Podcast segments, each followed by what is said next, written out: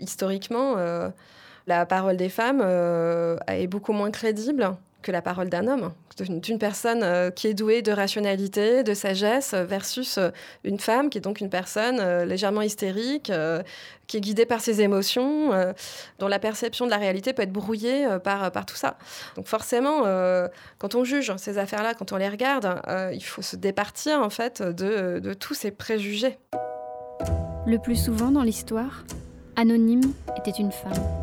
Les bras se sont levés, les bouches sont exclamées. Maintenant, il faut des mots.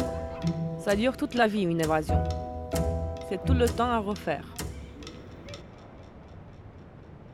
Un podcast à soi de Charlotte Bien-Aimée, épisode 11 Justice pour toutes.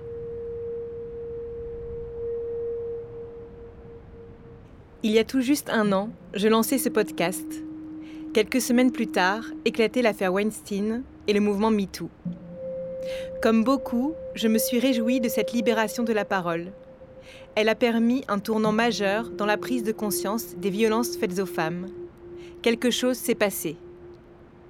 C'est aussi le résultat du travail des mouvements féministes qui, depuis les années 70, produisent un savoir théorique, mettent en place des actions de terrain, éveillent une résistance. Grâce à ce travail, les violences exercées contre les femmes sont sorties de la sphère privée. On a découvert l'étendue des violences et des conséquences pour les victimes. Des lois ont été votées et modifiées, des procès gagnés, des protections mises en place et des centres d'accueil ouverts.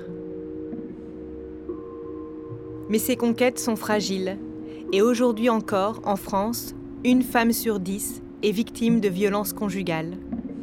Une femme sur trois a déjà subi du harcèlement ou des agressions sexuelles.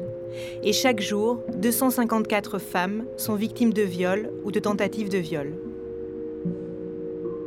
J'ai l'impression que maintenant, lorsque je donne ces chiffres, lorsque je parle des violences, on m'écoute un peu plus, on lève un peu moins les yeux au ciel, on soupire moins fort.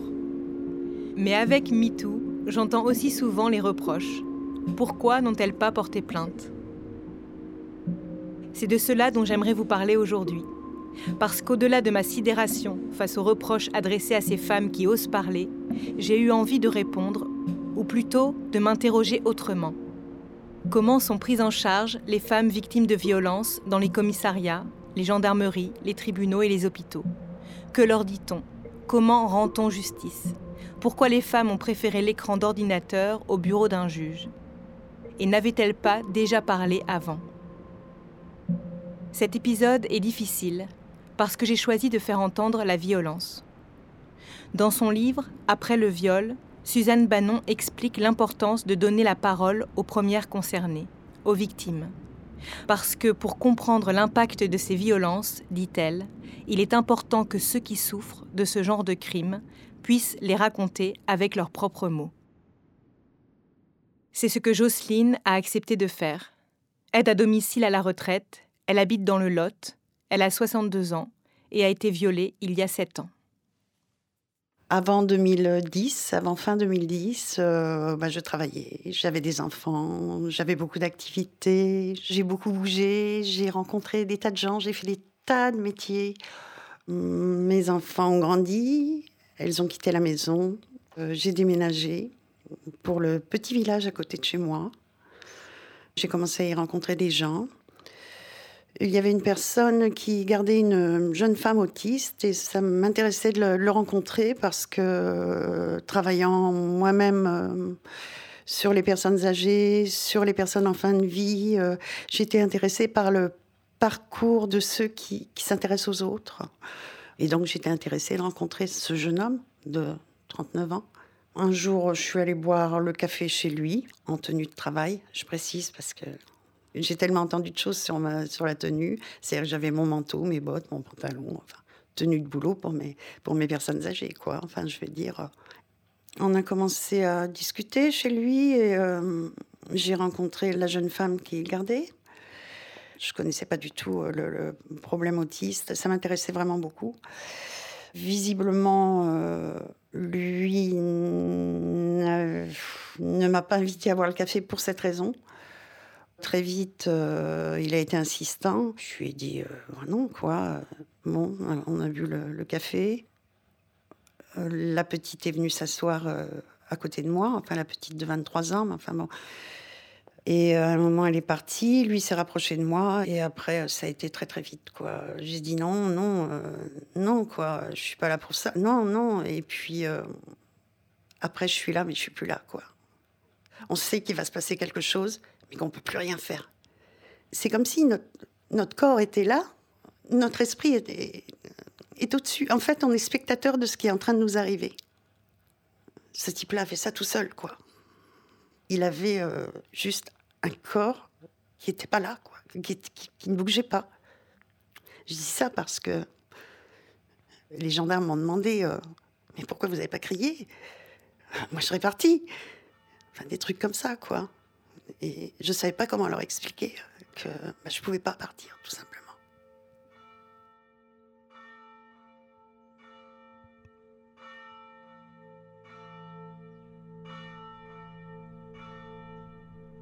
Quand tu as compris que tu n'échapperais pas à ce qui allait se passer, tu as essayé de marchander avec lui. C'est toi qui emploies ce mot, marchander. Je dis non, tu as tout tenté. Écoute, tu as tout tenté. Mais tu ne te pardonnes pas de ne pas t'être battue comme une héroïne de manga. Tu secoues la tête et dans la lumière fauve du petit restaurant, on ne peut même pas avancer la main vers toi pour te consoler. Ta peine t'enveloppe, incassable. Lola Lafont, nous sommes les oiseaux de la tempête qui s'annonce.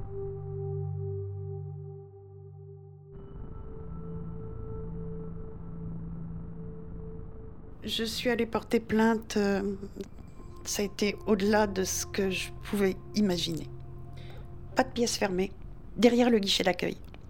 Ben, les gendarmes qui étaient là, euh, dans la gendarmerie, euh, ben, chacun s'arrêtait, donnait son petit avis, voilà, enfin, du genre, une femme seule qui va boire le café chez un homme seul, forcément, quoi. Les questions qu'on me posait en me disant que c'était essentiel, de quelle couleur étaient les draps, la couleur de mes sous-vêtements, comment ils étaient, uniquement ce genre de questions. C'était des choses que je comprenais pas. Je me, demandais euh, jusqu'où euh, où il voulait aller en fait. Qu'est-ce qu'il voulait me faire dire? C'était hyper culpabilisant. D'un seul coup, euh, on se dit est-ce que j'ai fait quelque chose que je n'aurais pas dû faire? Est-ce que j'aurais dû aller boire le café chez un homme de 39 ans? On se rappelle comment on est habillé, puis on se dit, ben non, euh, j'avais moi peau de mouton, j'avais mes bottes, j'avais mon pantalon, je revenais du boulot. Euh. et puis même, quand bien même, je veux dire, mais moi j'étais en train d'appeler au secours pour dire, il s'est passé quelque chose de grave, ça c'est des choses que, voilà quoi. Je ne sais pas, je crois qu'ils ont pris ça beaucoup à la légère. C'était pas grave, enfin, on est dans un petit village, euh, voilà quoi, enfin, on vient pas déposer plainte parce qu'il y a un mec qui est couché avec vous, quoi. C'est ça, en fait. La violence du dépôt de plainte est une violence supplémentaire.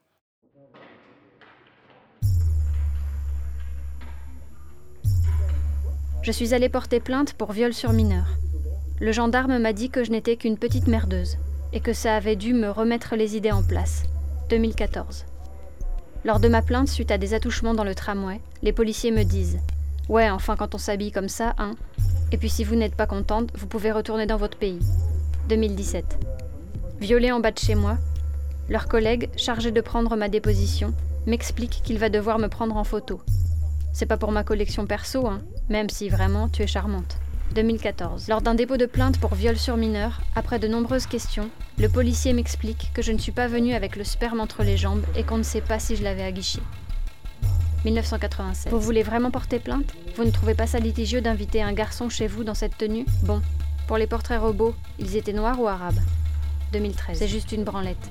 Votre fille se comporte comme une pute. 2018. Elle a été violée à 7 heures et elle vient que 10 heures après. Qu'est-ce qu'elle a fait toute la journée? J'y crois pas. Mais vous étiez consentant Vous étiez en jupe Et vous ne l'avez pas un peu cherché, non? Allez tenter de vous reconstruire. Pas de plainte. 2018.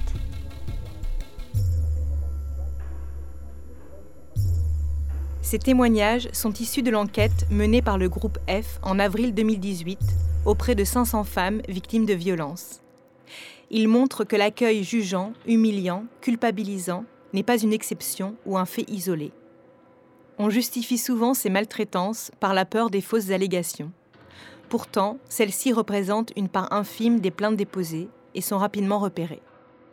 Pour Diane Roman, juriste, cet accueil dégradant s'explique surtout par des préjugés tenaces autour de ce que serait un viol.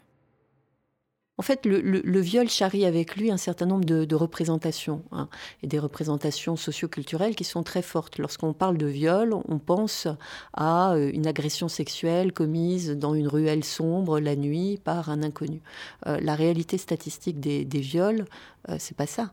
Plus de 90% des viols sont commis par une personne connue de sa victime et euh, dans près de la moitié des cas, les viols sont commis par des conjoints ou des ex-conjoints. La, réalité statistique renvoie pas du tout à cette image qu'on peut avoir de l'agression sexuelle commise par un inconnu.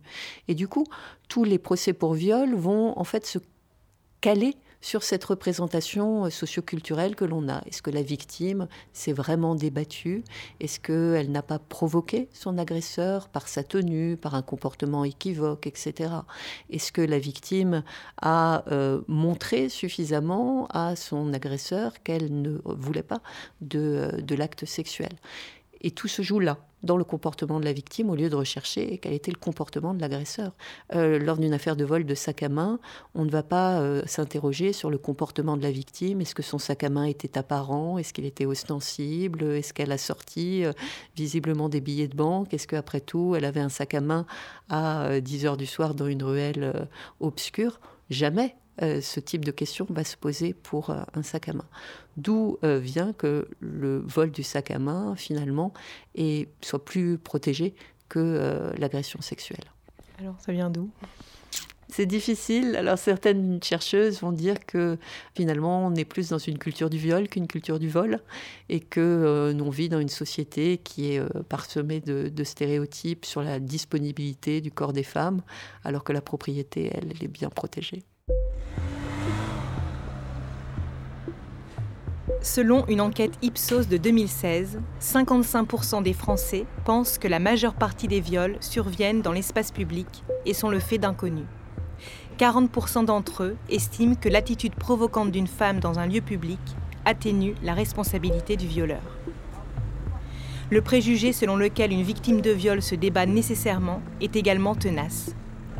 Pourtant, comme Jocelyne, beaucoup de femmes violées ne se défendent pas elles sont sidérées et expérimentent un état de dissociation. Il s'agit d'un réflexe biologique de survie qui s'enclenche lors de l'agression. Il est encore trop méconnu ou nié. Ces préjugés, ces mythes et idées fausses alimentent la culture du viol dont parle Diane Roman. Cet ensemble d'attitudes et de croyances fausses, mais répandues et persistantes, qui conduit à nier et relativiser les agressions sexuelles. Cette culture du viol imprègne l'ensemble de la société y compris les postes de police. Pour Marilyn Baldec, déléguée générale de l'AVFT, l'Association européenne contre les violences faites aux femmes au travail, même si l'accueil policier tend à s'améliorer depuis quelques années, il reste aléatoire. C'est ce qui est très insécurisant pour les femmes. Elles ne savent jamais comment ça va se passer. C'est surtout aléatoire parce qu'il n'y a pas de politique publique encore suffisamment forte euh, et soutenue de lutte contre les violences faites aux femmes et que comme euh, donc il n'y a pas d'unification euh, par les, des directives politiques, des moyens mis à la disposition de ces services-là, ça reste éminemment une question de personnes et donc d'idéologie personnelle sur ces violences. Parmi les témoignages qu'on reçoit à la VFT, on a quand même autant de femmes qui disent que l'accueil était formidable, qu'elles ont été encouragées, soutenues il y en a quand même, faut, je pense que c'est important de le dire, mais on a tout autant de retours extrêmement négatifs. J'en ai eu une au téléphone euh, hier euh, qui me disait qu'elle avait essayé d'aller porter plainte pour harcèlement sexuel contre son supérieur hiérarchique. Et euh, au bout de, 40 minutes, le policier lui a dit, mais enfin madame, c'est juste un petit vieux amoureux, vous feriez mieux, mieux, de le laisser tranquille. Donc il a refusé de prendre sa plainte. Ça, c'était il y a six mois. Elle dit, j'ai donc, je suis retournée travailler, ça, six mois de plus. Et donc, la situation s'est envenimée, les violences sont devenues de plus en plus graves. Donc là, clairement, par exemple, dans un accueil policier comme celui-ci, il y a une mise en danger évidente de, la sécurité de la santé euh, de, cette victime. les femmes victimes de violences conjugales sont tout autant malmenées dans les commissariats et les gendarmeries, comme le témoigne l'histoire de Marie, 40 ans. Ça a commencé par une belle histoire. Hein. C'était un mec bien, enfin ça avait l'air d'être un mec bien, euh, voilà, un mec normal. Enfin on avait une vie euh, classique. Hein. On a appris à se connaître, on n'a pas vécu ensemble tout de suite. On a vécu ensemble, je crois, au bout d'un an ou un an et demi. Euh, quand on a vécu ensemble, ça s'est bien passé. ça avait l'air d'être un mec attentionné. rien de rien ne laissait présager ce qui allait arriver par la suite, mais rien. En fait, ça s'est déclenché du jour au lendemain. Bah, à partir du moment où je suis tombée enceinte, ça c'est devenu problématique pour lui et les violences ont commencé un, mois avant la naissance euh, de notre, notre enfant. Il essaie de m'étrangler en pleine nuit. J'étais enceinte jusqu'au cou, hein, 8, euh, mois de, grossesse. J'ai même oublié ce qui s'était passé pendant un moment. Hein. Enfin, voilà, j'étais plus préoccupée par la naissance euh, de l'enfant, enfin tout ce qui s'est passé après, parce que quand on a un enfant, c'est compliqué. Et dès que le petit a commencé à grandir, eh bien, ça a été de pire en pire. C'est devenu du harcèlement au quotidien. Enfin, le, de la face cachée qui s'est révélée, probablement, je ne sais pas. Hein, je ne sais pas si c'est une face cachée que je n'ai jamais vue avant, mais les gens qui le connaissaient ne le voyaient pas non plus. Mais, ou bien si c'est vraiment la naissance de cet enfant qui a, qui a tout déclenché. Quoi. Ça a été très insidieux en fait parce que c'était pas euh, éclatant. S'il avait tout cassé dans la maison, enfin voilà, j'aurais pris mes jambes à bon coup euh, un peu plus tôt. Hein. Mais c'était très insidieux en fait.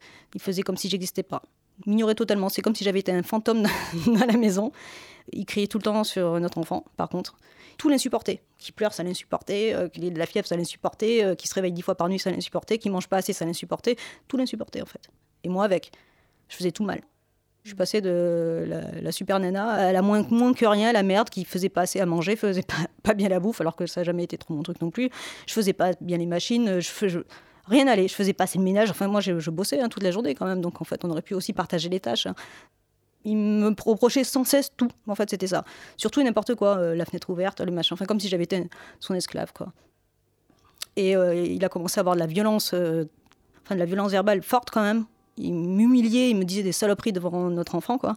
Il a balancé mon chat contre le mur. Enfin, il a, voilà, il, était extrêmement menaçant par ses silences, extrêmement menaçant par ses regards, extrêmement menaçant et humiliant par ses paroles c'est pas quelque chose qu'on a envie de vivre avec un conjoint de toute façon. Et puis c'est très mauvais pour euh, l'évolution d'un enfant dans un milieu épanouissant. Enfin, moi, c'est pas du tout le modèle de, enfin, ces rapports de force, de violence euh, sournoise.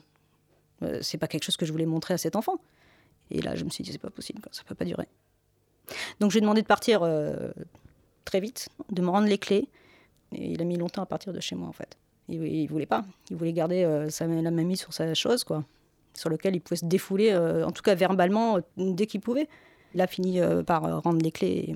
moi, j'ai changé la serrure, etc. Mais je suis allée faire une main courante parce que j'avais peur, parce qu'il n'arrêtait pas de rôder dans, ma rue, etc. Quoi. Il n'arrêtait pas de me harceler, etc. Donc, je suis allée faire une main courante en disant voilà ce qui s'est passé. J'ai peur pour moi et j'ai peur pour mon enfant. Je ne sais pas quoi faire. Donc, les flics m'ont dit bon, on va vous faire une main courante. Mais bon, en même temps, des histoires comme ça, on en voit tous les jours. Il y en a qui m'a même dit ouais, vous avez qu'à mieux choisir et pas sortir avec un Golgoth. Je dis, mais si j'avais su, vous croyez quand même pas que je serais restée plus d'une seconde avec un pareil? Il faut arrêter, quoi. C'est très éprouvant, parce qu'en fait, on, ne retrouve, on ne trouve absolument aucun soutien. C'est pas de la dispute de couple, c'est quelqu'un qui refuse absolument que sa chose ne lui appartienne plus, quoi. Euh, ensuite, il est revenu, il a tapé un scandale à la maison en venant chercher euh, l'enfant.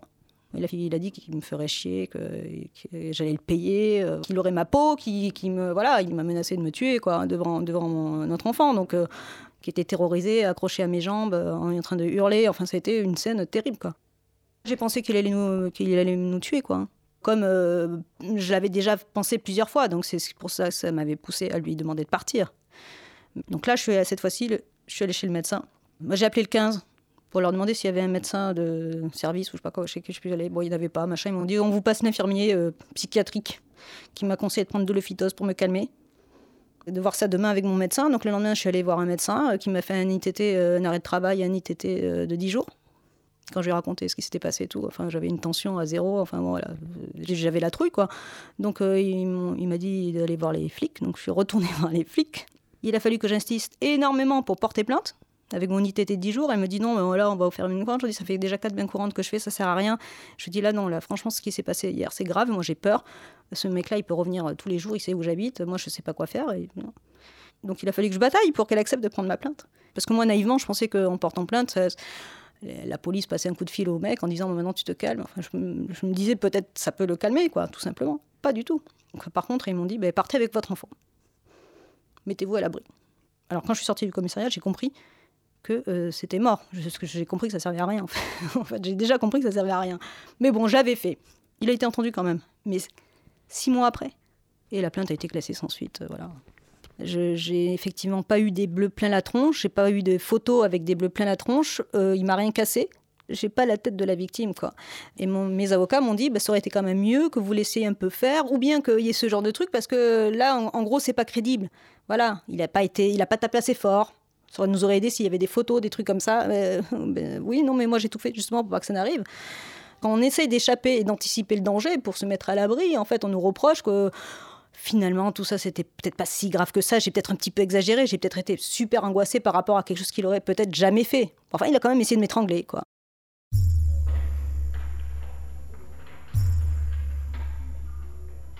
J'arrive pour porter plainte contre mon ex-compagnon avec certificat de l'hôpital. Épaule démise, traumatisme crânien, lacération profonde sur les jambes et les bras. Le gendarme se met à rire. Allez, c'est une petite dispute entre mari et femme. 2006. J'ai voulu porter plainte pour violence conjugale. Vous allez lui ruiner la vie, le pauvre. Ce n'est pas grand-chose. Pensez à vos enfants. 2016. Nous ne sommes pas ici pour régler les scènes de ménage. Je suis rentrée chez moi. 2015. Vous l'avez quitté maintenant, ça ne sert à rien. 2014. On ne prend pas de plainte pour un balai cassé. 2017. La minimisation des faits est l'attitude la plus dénoncée dans les témoignages recueillis par le groupe F auprès des femmes qui portent plainte pour violence conjugale. Pour Muriel Salmona, psychiatre et présidente de l'association Mémoire traumatique, c'est le résultat d'un déni du risque encouru par les victimes et d'une absence de prise en compte de l'état psychologique des femmes lors de leur venue au commissariat. Les violences euh, conjugales, les violences intrafamiliales ont un impact psychotraumatique extrêmement important. Ils sont un peu déconnectés, un peu anesthésiés, ce qui veut que personne ne se préoccupe de ce qui leur arrive, qu'elles paraissent pas du tout euh, congruentes par rapport euh, aux violences qu'elles dénoncent. Donc du coup, on va pas les croire. Que ces phénomènes aussi psychotraumatiques entraînent des amnésies importantes, donc elles perdent souvent énormément d'informations. Et puis, vraiment, l'emprise qui a été exercée sur elles fait qu'il y a une perte d'estime de soi massive avec une culpabilisation, une honte qui est complètement construite par euh, l'agresseur. Il dit de toute façon tout est de ta faute, c'est toi, c'est toi qui le mérites, tu vaux rien, de toute façon sans moi t'es rien. Donc ça, c'est des éléments qui vraiment vont impacter euh, souvent ce qu'on renvoie aux femmes. Mais pourquoi vous n'êtes pas partie euh, sans prendre en compte cette réalité-là? Pour vous donner juste un exemple, je forme des professionnels qui suivent des femmes victimes de violences conjugales. Mais quand on dit quelles questions il faut poser à une femme quand vous la recevez. Eh bien là, personne ne savait, pour, pour évaluer le danger. Ils n'ont tellement pas l'habitude de penser à ce danger, euh, ils n'ont tellement pas l'habitude d'évaluer, contrairement euh, au Canada par exemple, qu'ils ne pensent même pas à poser la question est-ce que vous avez eu peur de mourir? Est-ce qu'il euh, a tenté de vous tuer? Est-ce qu'il vous a menacé de mort? Enfin, des choses évidentes. Et eh ben, ces questions-là ne sont pas posées.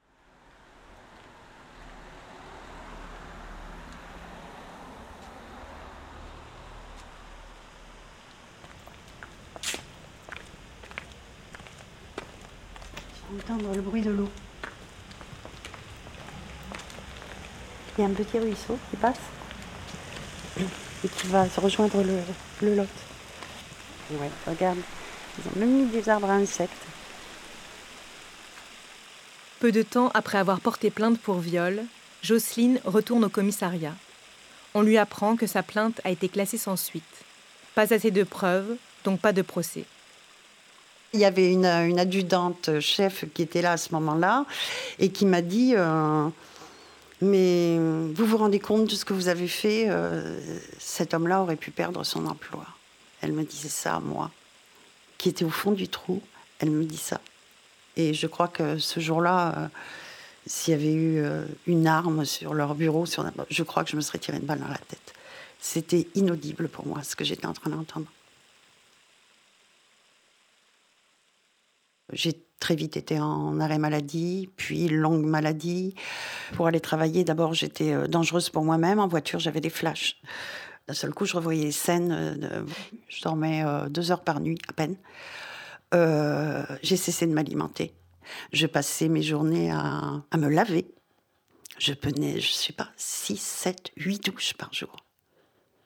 On perd tout, on perd ses amis. Parce que les gens n'ont pas envie d'entendre parler de ça. Et puis quand on, habite dans le même village que son agresseur, ben, on ne sort plus. Et lui, euh, sa fenêtre donne sur la place du village.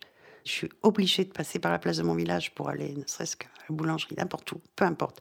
Donc pour moi, cette fenêtre, c'était vraiment une horreur. Donc je sortais plus de chez moi. Mais lui va bien. hein. Euh, Ça m'est arrivé de le croiser dans le village, tout va bien pour lui, je veux dire. C'est pas une vie pour moi. Je me suis dit, il faut, il faut partir, quoi. Il faut partir parce que sinon tu vas, tu vas laisser ta peau, quoi. Et donc je suis partie. Quand je suis arrivée, la première chose que j'ai fait, c'est le jardin. J'ai mis des fleurs. Il n'y avait rien ici. C'était du gravier, enfin, puisque c'était pas habité. Des fleurs. En fait, quand j'arrive quelque part, parce que j'ai beaucoup déménagé, la première chose que je fais, c'est toujours planter.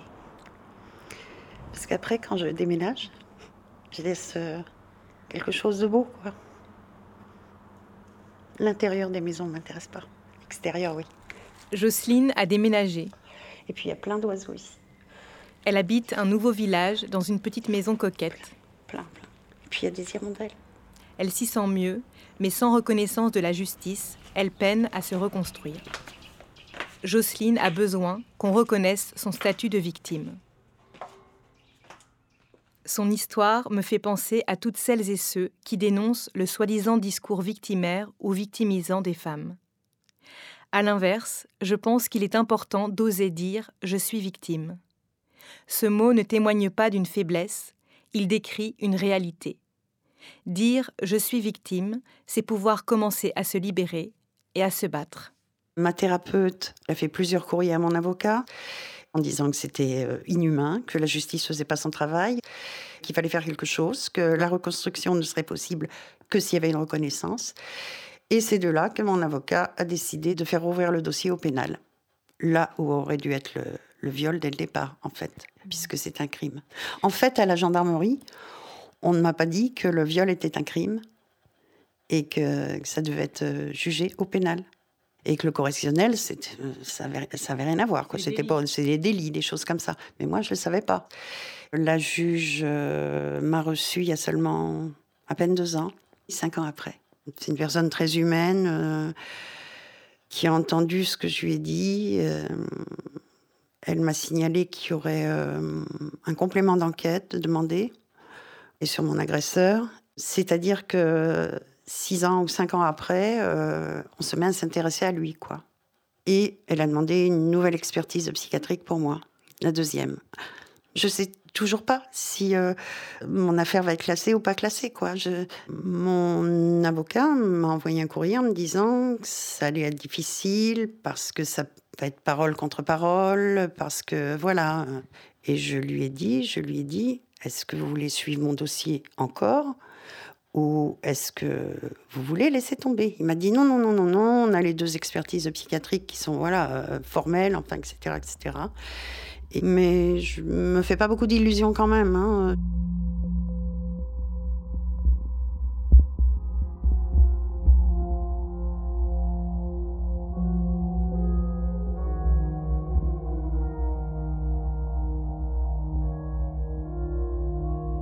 Voilà.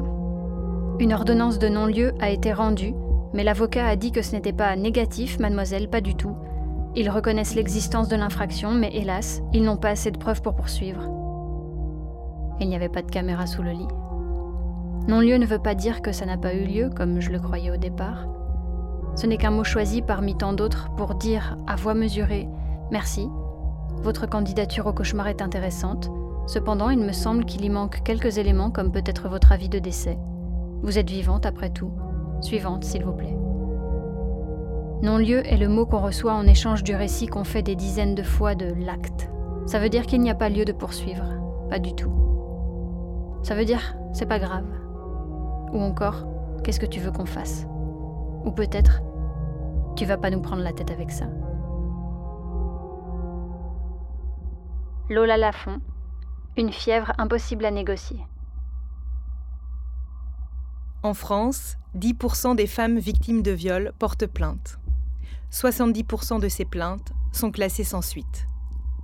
Parmi les 30% restants, la quasi-totalité font l'objet d'un jugement dans un tribunal correctionnel au lieu d'une cour d'assises. Ainsi, des viols, qui sont des crimes, sont jugés comme des délits. Ils deviennent des agressions sexuelles, des violences, du harcèlement. Les audiences sont beaucoup plus courtes et les peines encourues par l'agresseur moindres. C'est ce qu'on appelle la correctionnalisation. Pour justifier cette pratique, on explique qu'elle permettrait des procès plus rapides et moins éprouvants pour les victimes. Mais celles-ci n'ont alors pas droit à un jugement à la hauteur de leur préjudice. Les crimes sont niés. Les associations dénoncent aussi les manques de moyens de la justice, qui préfèrent écluser des dossiers au correctionnel dans des procès moins longs et moins coûteux que les assises. Au final, moins de 2% des affaires de viol aboutissent à une condamnation en cour d'assises. Cette impunité s'explique aussi peut-être par la définition même du viol, comme l'explique Diane Roman. Si vous demandez dans la rue à des passants de définir le, viol, la plupart vous diront c'est une, relation sexuelle, un acte sexuel de pénétration sans le consentement de la victime. Et pour nous toutes et tous, cette notion de consentement, elle est essentielle. Elle est essentielle pour nous toutes et tous, mais elle n'est pas dans le code pénal. Le code pénal n'emploie pas le terme de consentement. Le code pénal définit le viol comme un acte de pénétration sexuelle effectué avec violence, menace, contrainte ou surprise. Si l'accusation n'arrive pas à prouver l'existence d'un de ces éléments, eh bien, quand bien même la victime n'aurait pas consenti, il n'y a pas de viol juridiquement. À la VFT, on a même des dossiers euh, dans lesquels le fait que euh, les victimes aient dit non n'est même pas contesté par la défense. Marilyn Baldec. Euh, elle a dit non, ok, mais est-ce que pour autant il y a l'utilisation de violences, menaces, contraintes ou surprises Ben non, pas forcément. donc, ben donc on passe sous les radars de la loi. Sachant que chacun de ces termes est analysé, interprété de manière de notre point de vue, beaucoup trop restrictive, et notamment euh, la notion de contrainte. Pour, euh, pour parler de, euh, de, ce que je connais le mieux, à savoir la question des violences sexuelles au travail, par exemple, la contrainte liée à l'existence d'une relation contractuelle et donc de la dépendance économique d'une femme à son emploi est très rarement considérée comme une vraie contrainte.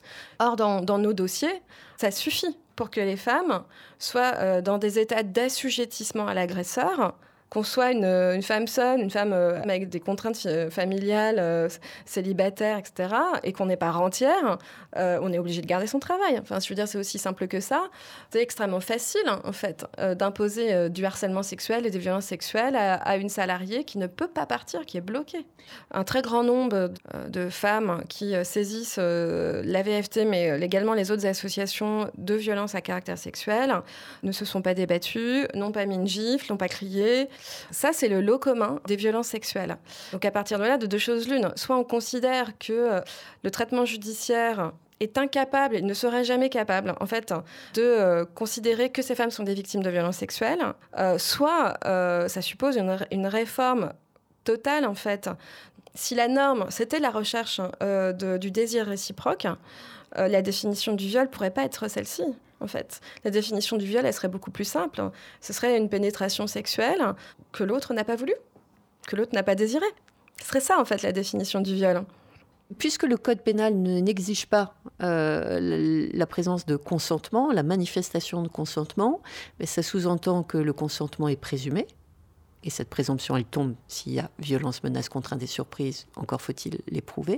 Et ça nous renvoie à l'idée d'une, finalement d'une disponibilité euh, du corps euh, des femmes, une disponibilité sexuelle. Alors, il y a plein d'auteurs qui ont écrit sur euh, le sujet. Il y a notamment une auteure américaine qui s'appelle, qui s'appelle Carol Pateman et qui a écrit un, un, livre qui a été traduit en français qui s'intitule Le contrat sexuel, dans lequel elle démontre que toute la société est organisée finalement sur un contrat qui est l'équivalent du contrat social, mais qui aboutit à la domination du corps des femmes, à la mise à disposition du corps des femmes.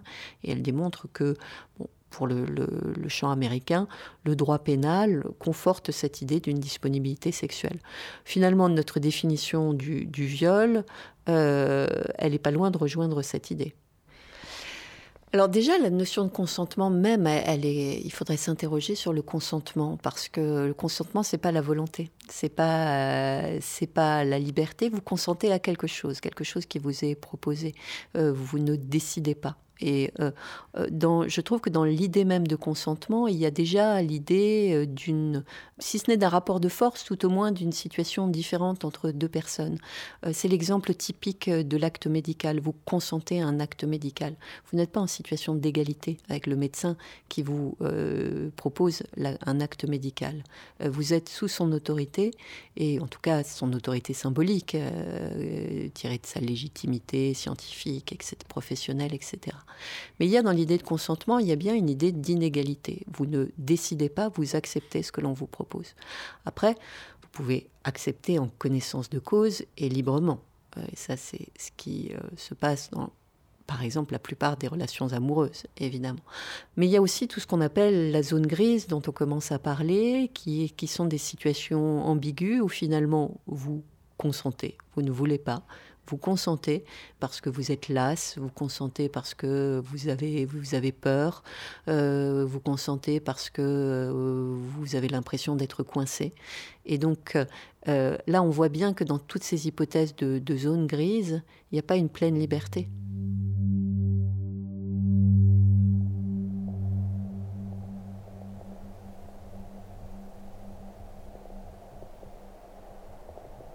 Je veux réfléchir avec vous au stade politique que nous avons atteint. Je dirais que nous avons réussi à ce que l'on appelle par euphémisme briser le silence. Nous avons commencé à parler de certains événements, expériences, réalités, vérités dont on ne parlait pas avant, et particulièrement d'expériences qui sont arrivées à des femmes et qui ont été cachées des expériences que la société n'a pas nommées, que les politiciens n'ont pas reconnues, des expériences que le droit n'a pas abordées du point de vue de celles à qui on a fait mal. Mais quand nous parlons de briser le silence, les gens conçoivent parfois ce silence comme superficiel, comme s'il y avait de la parole, du bavardage en fait et par-dessus cette parole, un niveau superficiel de silence qui serait affaire de bienséance ou de politesse. Il est vrai qu'on apprend aux jeunes femmes à être belles et à se taire. Mais le silence dont je parle est plus profond. Il va au cœur de la tyrannie, de sa nature. Il existe une tyrannie qui dicte non seulement qui peut dire quoi, mais particulièrement ce que peuvent dire les femmes. Il existe une tyrannie qui détermine à l'avance qui n'a pas droit de parole. Une tyrannie où l'on enlève aux personnes le droit de dire les choses les plus importantes pour elles sur la vie. C'est de ce genre de tyrannie dont je parle. Andrea Dvorkin, souvenez-vous, résistez, ne cédez pas. Après s'être séparée de son conjoint violent, Marie a été confrontée à la problématique de la garde. Dans l'attente d'un jugement définitif, la justice lui a d'abord proposé de garder l'enfant et de le conduire toutes les deux semaines à un point rencontre où le père pourrait voir son fils dans un cadre sécurisé. L'enfant avait très très peur de, revoir son père. Il était terrorisé, donc il s'accrochait partout, il hurlait, il voulait pas y aller. J'ai trouvé absolument aucune écoute de la part des éducateurs euh, sur place, qui m'ont dit que j'étais une mère possessive et fusionnel. Tout ça parce que l'enfant était accroché à moi, enfin il avait 18 mois quoi, hein. parce qu'il avait peur quoi. Mais pour eux, c'était ma faute. Euh, l'éducatrice m'a dit que si l'enfant avait peur, c'est moi qui lui transmettais mes angoisses. Je lui ai dit, mais moi je suis pas de naturel très angoissée en fait. Hein. Dans ma, vie, tout va bien, sauf ça. Il revenait, il dormait plus pendant une semaine, enfin bon, voilà. Il mangeait plus. Il hurlait dès qu'il entendait un bruit, il sursautait, il allait se cacher derrière le canapé quoi. Et ça a duré des mois, et des mois, et des mois. Comment ça se passait du coup quand ils se voyaient à deux là euh, ah bah Après, euh, nous, euh, les femmes, on dépose l'enfant, qui nous sont arrachés, proprement parlé, hein, des bras par les éducateurs là. sous prétexte qu'il ne faudrait pas qu'on les retienne trop longtemps non plus pour les rassurer. Il ne faut pas trop les rassurer. Hein. Et puis après, on, les récupère deux heures ou trois heures après euh, ou à la fin de l'après-midi. Et puis voilà. C'est pas censé nous regarder. Parce que si on pose des questions de comment ça se passe, on nous dit qu'on est intrusive et qu'on ne respecte pas les droits du père, de la vie de l'enfant à avoir avec son père, etc., en dehors de la mère. C'est ce qu'on m'a dit? On m'a dit ça, ça appartient au père. Vous n'avez pas vous en mêler. Donc ça, le point rencontre a duré six mois. Et là, le père a demandé une expertise euh, psychiatrique de ma part. Enfin, euh, voilà, l'expert psy qui a été mandaté n'a rien trouvé me concernant, mais rien du tout. A mis par contre plein, de précautions et a mis en garde par rapport au, père, hein, avec. Euh, il avait toutes les caractéristiques des hommes violents, intolérance à la frustration, besoin de contrôle, risque de débordement émotionnel, etc. Enfin, avec des traits de personnalité complexes et risqués. Il préconisait le maintien du point rencontre ça n'a pas été pris en compte par le juge d'après. Donc ils lui ont rétabli des droits de visite classiques. Un week-end sur deux, la moitié des vacances. Sans aucune euh, mise en garde, sans euh, rien. Aucun principe de précaution. Un mec violent n'est pas forcément un mauvais père. Ce n'est pas parce qu'un homme se comporte mal avec son ex-compagne ou avec sa compagne qu'il est forcément un homme violent avec ses enfants, ni un mauvais père. C'est ce qu'on m'a dit. Pour Muriel Salmona, cette situation, loin d'être isolée, témoigne d'une négation de la violence. On ne veut pas voir qu'un père euh, violent sur sa femme traumatise gravement les enfants. Euh, la justice n'a pas peur, mais personne n'a peur. Et même les voisins, euh, quand ils entendent des cris, même à l'école, quand ils voient des enfants revenir après le week-end, qui vont pas bien, qui cassent tout. Dans ces cas-là, cet enfant-là, c'est qu'il est en grand danger. C'est-à-dire qu'il faut chercher à savoir ce qui lui arrive. Et puis surtout qu'ils peuvent être tués. Hein, je veux dire, parce que c'est quand même une, une réalité. Il y a à chaque fois 25 à 30 enfants chaque année qui sont tués dans ces contextes-là, où le, père tue les enfants pour détruire définitivement la mère. C'est-à-dire qu'en fait, cette haine-là, euh, personne ne veut la voir. La haine que connaissent les victimes, parce que que ce soit dans le viol, que ce soit dans, dans, les, violences conjugales, il y a une volonté de ne pas savoir, une volonté de considérer que euh, l'univers familial est un univers clos qui euh, ne, concerne pas euh, l'extérieur. Il y a une tolérance énorme, et il y a une tolérance au niveau des châtiments corporels. Les enfants restent les seules personnes qu'il paraît encore logique de tabasser. Sous couvert d'éducation, c'est toujours sous couvert d'eux. Et puis il y a toujours derrière aussi, avec en plus toute cette confusion comme avec euh, les violences sexuelles, où l'amour pourrait tout justifier, quoi. Je veux dire, euh, donc euh, justifie le viol, justifie les violences conjugales. c'est comme ce qu'on entend toujours dans les propos de drame de la jalousie, drame conjugal, drame de la séparation, comme si dans les journaux, c'est vraiment, et même dans la bouche des procureurs, hein, on peut l'entendre, il y, a, il y a une tolérance vis à -vis de la violence.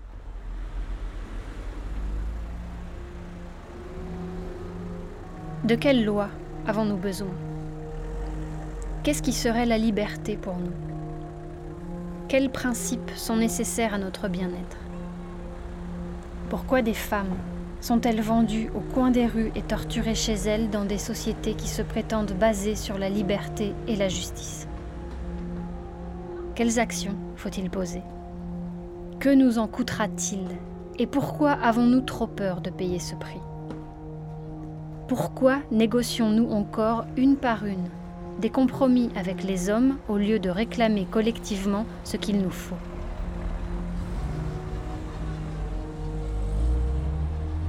Andrea Dvorkin, souvenez-vous, résistez, ne cédez pas.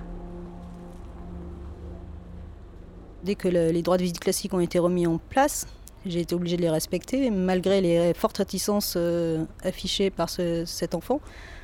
Cet enfant euh, a développé une forte anxiété. Il revient avec des bleus. Il me dit que son père le frappe, son père le punit, son père l'humilie, son père euh, me traite de tout devant lui, que je suis une pute, une merde. Mais euh, visiblement, tout ça, ce n'est que de la maladresse paternelle. Ça a été expliqué comme ça par les juges. Et un jour, il est revenu avec des bleus, encore plus que d'habitude. Et donc là, euh, j'ai demandé à mon avocat ce qu'il fallait que je fasse. Il m'a dit Vous lui remettez plus. Vous allez porter plainte, vous lui remettez pas. Donc j'ai dû faire quatre ou cinq commissariats avant que quelqu'un accepte de prendre ma plainte. Ça a été classé sans suite. Donc à partir de là, ben, euh, j'ai proposé différentes sortes de compromis pour qu'il puisse voir son fils, mais peut-être pas la nuit, enfin peut-être pas le week-end, etc. Ben, il a préféré porter plainte pour non-présentation d'enfant. Et lors de l'audience, en fait, je n'ai pas pu m'exprimer. Bah, Ils sont perchés sur des, euh, des estrades, là, donc tous avec leurs costumes, euh, qui nous gueulent dessus, avec des, spots des spots dans la figure. euh, mais franchement, on a l'impression d'être dans un mauvais film. Moi, j'ai eu l'impression d'être, euh, je vous dis, dans la cour de justice moyenâgeuse, sur le bûcher, prêt, à, ce que quelqu'un là à côté actionne, une petite allumette. hein. J'ai été accusée dans cette audience-là, en fait, d'avoir euh, entre guillemets ou entre voilà, entre les lignes, manigancé un coup, c'est-à-dire avoir voulu faire un enfant pour moi toute seule. Après coup, avoir monté tout un, tout un scénario, en fait, un scénario, un plan, ont-ils carrément dit, pour euh, nuire à l'image du père en inventant toutes sortes de choses qui étaient euh, fausses et, pas vraies, etc., malgré les experts psy donc, dont ils n'ont absolument pas tenu compte. Tout s'est renversé avec cette rhétorique masculiniste, SOS papa, qui font passer les femmes qui osent dire attention, mon enfant est peut-être pas en sécurité euh, avec le, père en question, pour, des malades, des sorcières euh, qui veulent garder leur gosse pour elles, fusionnelles, angoissées, euh, qui, qui en veulent à, l'homme, par principe. Parce que dans la tête de, beaucoup de gens, que ce soit des hommes, des femmes, les femmes, elles ont envie d'emmerder les hommes. J'aurais été un cas exceptionnel, je me serais dit, bon, euh, vraiment pas eu de chance. Mais là, c'est pas le cas. On est, on est des milliers dans ce cas-là. Ce sentiment de colère absolue, c'est-à-dire que non seulement personne nous croit, personne nous entend, mais on nous accuse. Les pères accuseront euh, les femmes, euh, il y en a une qui m'a raconté ça, euh, de, s'être fait le bleu elle-même, pour le mettre en difficulté, le mettre en tort. De s'être cogné volontairement contre une porte pour faire croire que. Et l'enfant de, de 3 ans aussi avait beau dire oui, c'est papa, il a tapé maman. Ça a été classé sans suite. Et là, il y avait des photos. Mais le gars a dit c'est une porte. Elle a fait ça exprès, pour me nuire. La justice a estimé que je n'avais pas respecté les droits du père et que j'avais nui à la relation euh, père-enfant. Il m'a fait condamner à de la prison avec sursis plus euh, une forte amende. Et on m'a même menacé dans le dernier jugement de que si je continuais euh, les procédures, le droit de garde pourrait être remis en cause. Heureusement que j'étais pas une femme noire, quoi. Parce que là, on leur enlève la garde directe, quoi. Et d'ailleurs, mes avocats me l'ont dit, hein. Et c'est-à-dire, elles, on les considère comment alors? Bah, comme encore plus des hystériques et puis euh, des incapables d'élever leurs enfants euh, qui, qui, font du cinéma et autres. Mais j'ose même pas le dire. Quand je vous dis ça, ça me ré- révulse tellement, ça me donne envie de vomir d'avoir entendu des choses pareilles. Et ces gens-là euh, sont dans le silence aussi. On les entend pas. Ils peuvent pas se plaindre. C'est révoltant. Et ça me surprend même qu'il n'y ait pas plus de révoltés ou de révolte que ça, visible. C'est tellement violent. Je ne sais pas si aujourd'hui j'ai pas plus peur de la justice que, de mon ex finalement.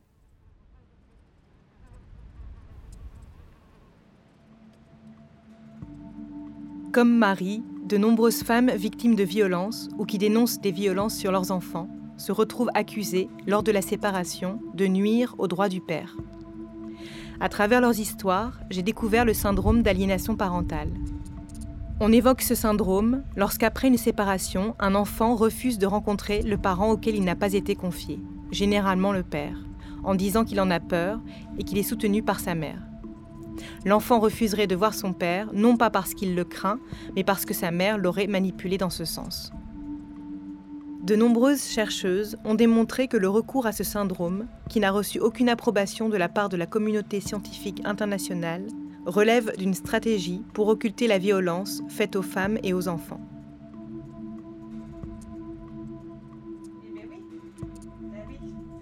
mais oui, c'est sûr que si. Après, moi je comprends, hein, si euh, il vous dit je vous, me payez à chaque fois que je fais quelque chose, euh, je comprends que vous ayez plutôt envie de vous débrouiller euh, aussi toute seule pour économiser un peu de sous.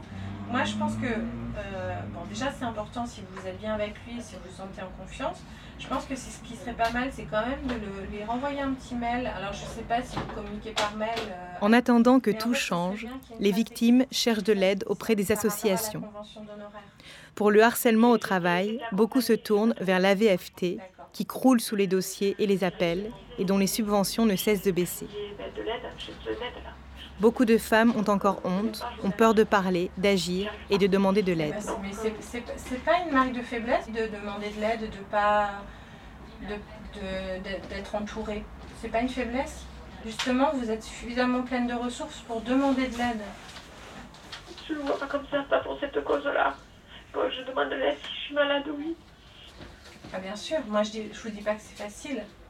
Je vous dis, que c'est, euh, je vous dis déjà que c'est courageux. L'association les accompagne sans jamais les pousser à porter plainte, m'a expliqué Marilyn Baldec. Au moment de MeToo Balance ton port, on a entendu beaucoup de responsables politiques euh, français euh, dire aux femmes que c'était de leur responsabilité de, porter plainte, ce discours-là est irresponsable. Parce que ce ne sont pas euh, les ministres de notre gouvernement qui vont être entendus par, les policiers, être malmenés, payer des sommes qui sont parfois insurmontables pour payer des frais d'avocat, mettre sa vie entre parenthèses. On on peut pas attendre ça de ces femmes. Donc nous, notre positionnement, ça va être de dire, voilà l'état des lieux. Si euh, vous euh, avez malgré tout envie d'y aller, vous pouvez compter sur nous pour être à vos côtés. Après 30 ans d'expérience, l'association a acquis une solide culture juridique et a permis de faire avancer la jurisprudence. Ces dernières années, la VFT a été impliquée dans des procès qui ont été extraordinaires. Et c'est en fait le, fait de, voir que ça peut aussi se passer comme ça qui nous, qui nous enrage autant quand euh, par ailleurs ça se passe de manière catastrophique.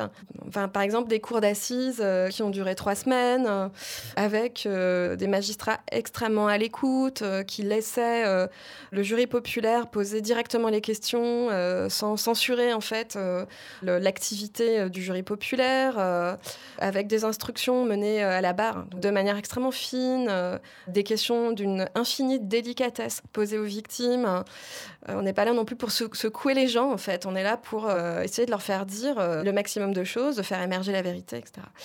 Quand on sort de là, en fait, quelle que soit en fait la décision qui est rendue, en réalité, elle est beaucoup plus recevable qu'une audience où les gens ont été maltraités, malmenés, une audience qui est violente où il y a une opinion qui est exprimée en fait par les magistrats. C'est ça qui est insupportable. Euh, combien de fois on entend les juges dire de manière euh, inquisitrice, sur un ton de reproche, mais pourquoi à ce moment-là vous n'avez rien dit? Mais pourquoi à ce moment-là vous n'êtes pas parti? Euh, J'ai même déjà entendu, mais enfin, un travail, ça se trouve ailleurs. Vous auriez pu démissionner. Pourquoi vous n'avez pas démissionné à ce moment-là? C'est un manque de réalisme total, en fait, euh, de ne, pas comprendre euh, les, pièges euh, qui sont ceux qui découlent de la stratégie de l'agresseur. En 15 ans de fréquentation des audiences correctionnelles, une fois et une seule fois, j'ai entendu des réquisitions du ministère public qui étaient en partie basées sur une analyse politique des rapports de pouvoir entre les hommes et les femmes d'une analyse de l'effet de la domination masculine euh, sur le comportement d'une femme subordonnée professionnellement à son agresseur. J'ai entendu donc un avocat général devant une cour d'appel dire que cette femme n'avait pas pu agir librement parce que euh, elle portait sur ses épaules toutes les injonctions que la société patriarcale faisait euh, peser euh, sur elle, d'injonction à la docilité, à la gentillesse, et aussi à, épargner euh, l'ego viril masculin, et que c'était une raison supplémentaire, en tout cas, pour laquelle ça avait été impossible pour elle de les conduire de, de manière plus ouverte, plus radicale, et qu'il ne fallait pas que la mise en conformité des femmes avec ce qu'on attend d'elles dans une société patriarcale se retourne contre cette victime un jour, une fois, j'ai entendu euh, ces magnifiques réquisitions et j'attends, euh, j'attends la deuxième fois.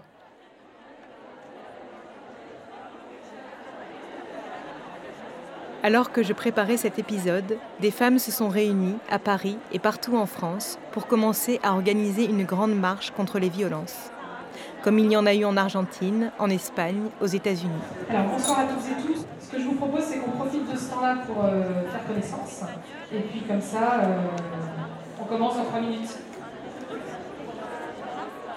Elle tente de dépasser les clivages féministes pour être les plus nombreuses dans les rues le 24 novembre. Je pense que si on ne fait pas quelque chose de très visible, ce qui se passe actuellement va continuer, c'est-à-dire que les hommes nient qu'il y a un problème. Il faut vraiment partir, partir au centre de la société, montrer quelque chose d'extrêmement visible pour que euh, ça ait une résonance. Elle se nomme Nous toutes. Peut-être le début d'un nouveau mouvement. Enfin, je sais que dans cette pièce, certaines d'entre vous sont ces femmes dont j'ai parlé. Je le sais. Les gens autour de vous ne le savent peut-être pas. Je vais vous demander d'utiliser chacune des choses dont vous pouvez vous souvenir sur ce qui vous a été fait.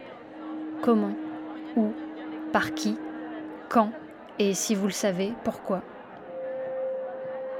Je dois vous demander de résister, de ne pas céder, de détruire le pouvoir qu'exercent les hommes sur les femmes, de refuser de l'accepter, de l'avoir en horreur et de faire tout ce qu'il faudra, quoi qu'il vous en coûte, pour l'abolir.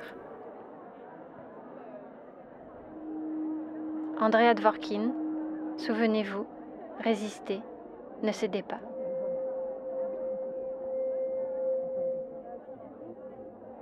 C'était un podcast à soi, Justice pour toutes, réalisé par Arnaud Forest avec la complicité de Garance Clamen, Chloé Assous-Plugnan, Sarah Monimard, Stella Defeder, Samuel Hirsch et Sylvain Gir.